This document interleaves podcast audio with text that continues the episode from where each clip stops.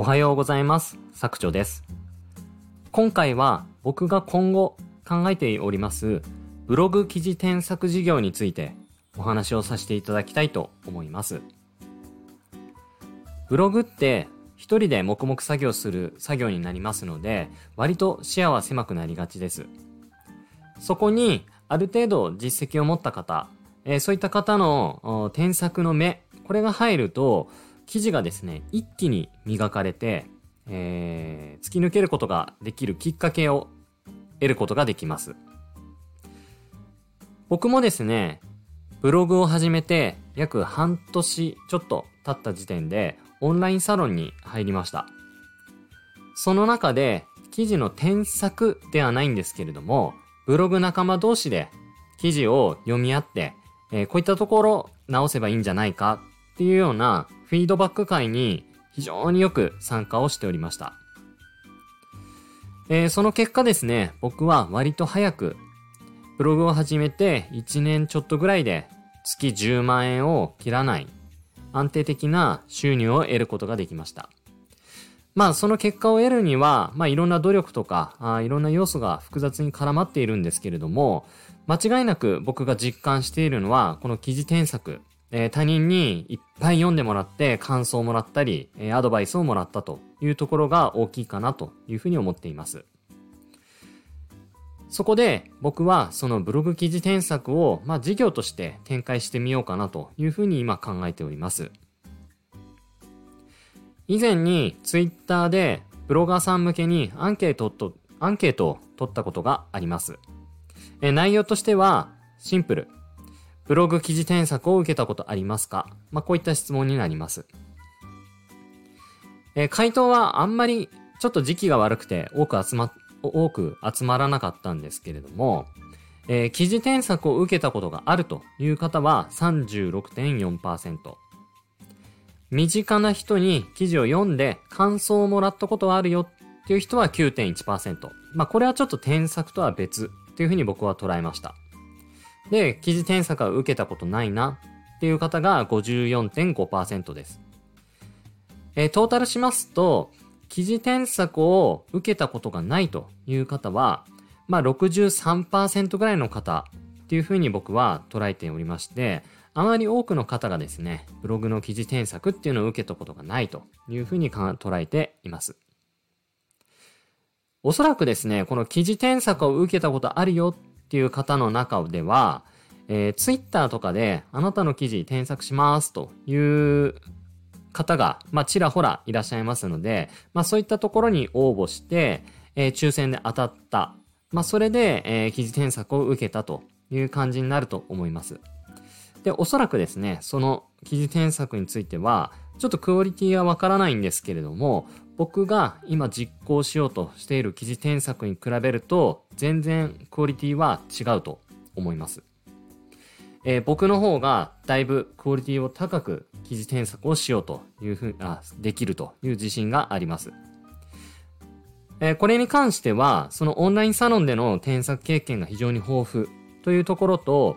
えー僕自身がフル外注ブログ、これを運営しておりまして、えーワードプレスすら触ったことがない完全初心者さんを含めて、まあ、200記事から300記事以上を添削したっていう経験もあります。えーそれを踏まえて、以前ですね、Kindle の購入者特典で記事添削を無料で行えますよというのをつけたことがあります。で、えーその添削の受けていただいた方にアンケートを取ったところ、まあ無料、無料レベルの記事添削の中では圧倒的に群を抜いて力の入れ方が違って驚きましたという声をいただいたり、モチベーションアップにつながりました。えーそれとか自分で気づけないポイント、えーこれに気づくことができて本当に感謝します。こういったアンケートをいただきました。えーそういった、まあ、こともございまして、まあ、経験が豊富であること、それから、ある程度の記事添削の、まあ、クオリティを皆さんにお届けできること。まあ、その点でですね、僕はある程度、えっ、と、記事添削をして、皆さんに価値を提供できるんだろうというふうに判断をして、今、記事添削事業を準備しております。多くの方はですね、もしかしたら記事添削なんか必要ないんじゃないかっていうふうに思うと思います。ただ、あのー、独りよがりの記事を書きまくっていたら、えっ、と、変にですね、えー、根拠のない自信がついてしまって、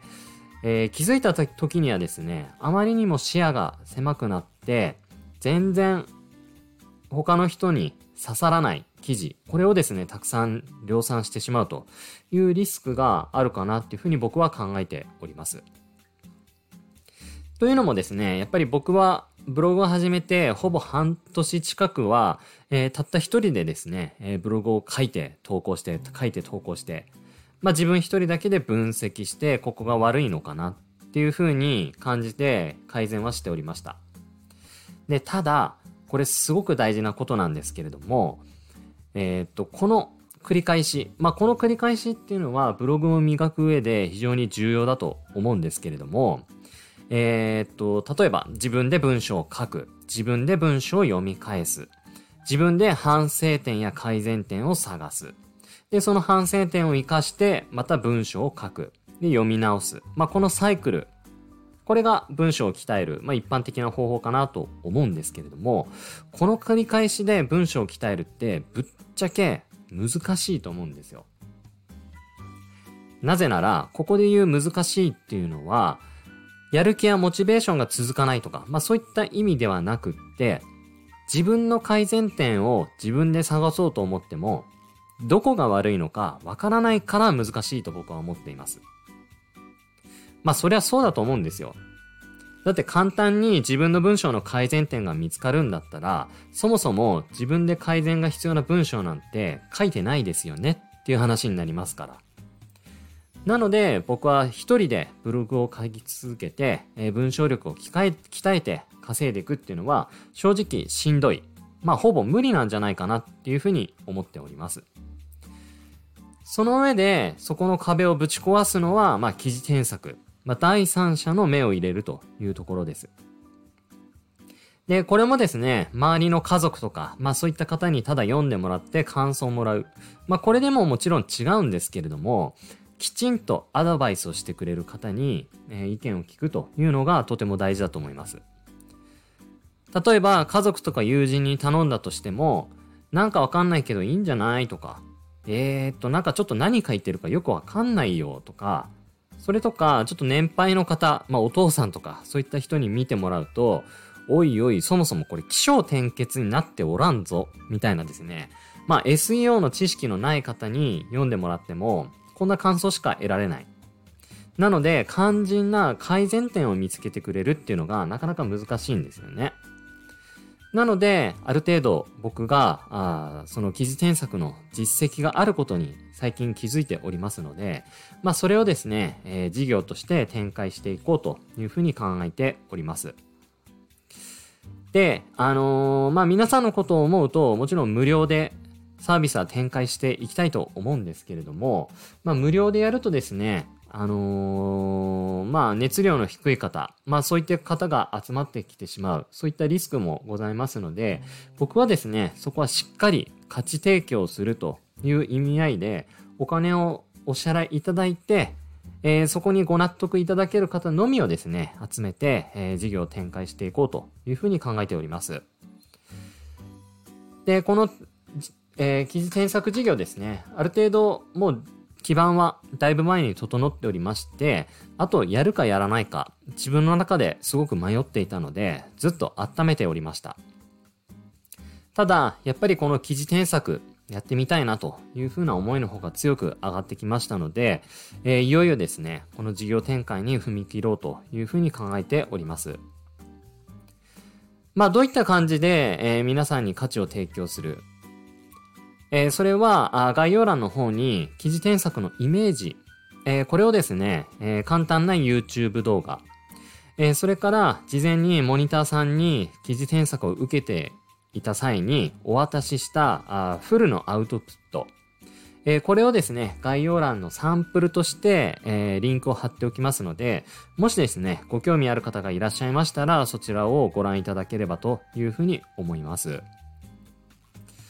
で、えっ、ー、と、当面の間はですね、僕自身も、まあ、お金を支払っていただいて、記事を添削するという経験がまだ乏しいので、ある程度のモニター価格という、まあ、安価な価格で提供はさせていただこうというふうに思います。ただ、まあ、ある程度、えっ、と、経験、僕自身の経験がつまさってきて、まあ、皆さんの声とかも集まってきたら、適正価格、えー、これを探ってそこに設定ししていきたいというふうに考えております。ただ、僕自身、やっぱり副業でこういったことをやっておりますので、何名も何名もですね、えー、受けたまわることができません。なので、1回の募集ではだいたい2、3名、えー、これで区切ってですね、えー、それで終わったら、あまた順番待ちしていただくか、改めて時間を置いて、えー、申し込みをいただくか、まあ、こういった形でですね、人数をなるべく絞った形で記事添削っていうのをやらせていただこうというふうに考えております。今ですね、えー、お知らせを作っている最中でありますので、えー、これがですね、完成したらまた次の方、別の放送で、えー、お伝えをさせていただきたいというふうに考えております。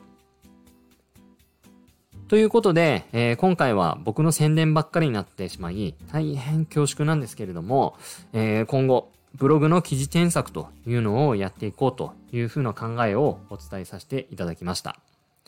もしですね、えー、これを聞いて興味があるよとかいう方いらっしゃいましたら、